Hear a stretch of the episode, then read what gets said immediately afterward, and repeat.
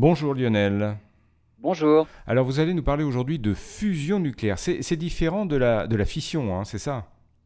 Oui, la fusion, c'est faire fusionner des petits noyaux légers vers des noyaux plus gros pour produire l'énergie. Et c'est l'inverse de, ce qu'on fait actuellement. La fission, c'est des gros noyaux qui se cassent euh, parce qu'ils sont instables, en fait.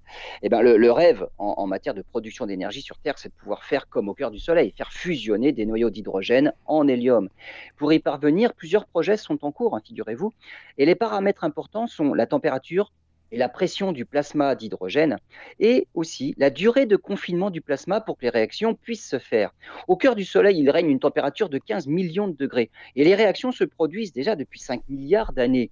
Et il y a encore de quoi faire fusionner l'hydrogène pendant les 5 prochains milliards d'années.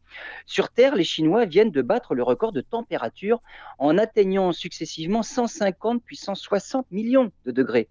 Ils ont aussi réussi à maintenir le plasma confiné dans ces conditions pendant 101 secondes. En fait, dans les détails, euh, le plasma est resté à 120 millions de degrés pendant 80 secondes et il est monté à 160 millions de degrés pendant 20 secondes.